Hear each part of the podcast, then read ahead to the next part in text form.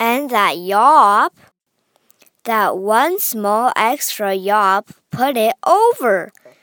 Finally, at last, from that speck on that clover, their voices were heard.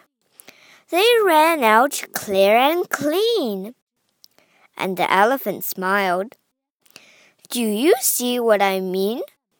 They've proved they are persons, no matter how small, and their whole world was saved by the smallest of all.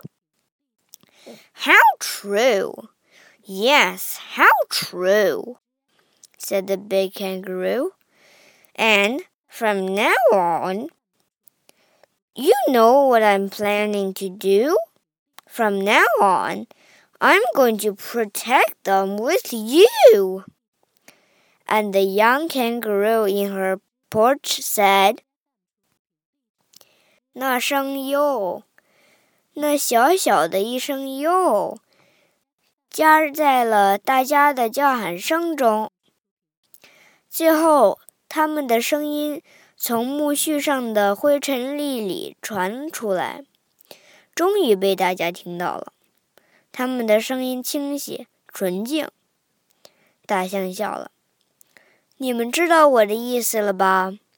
他们已经证明了，不管多么微小，他们也是人。而且，他们中间最小的人拯救了他们的整个世界。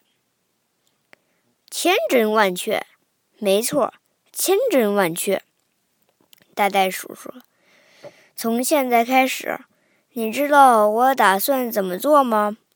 从现在开始，我要和你一起保护它们。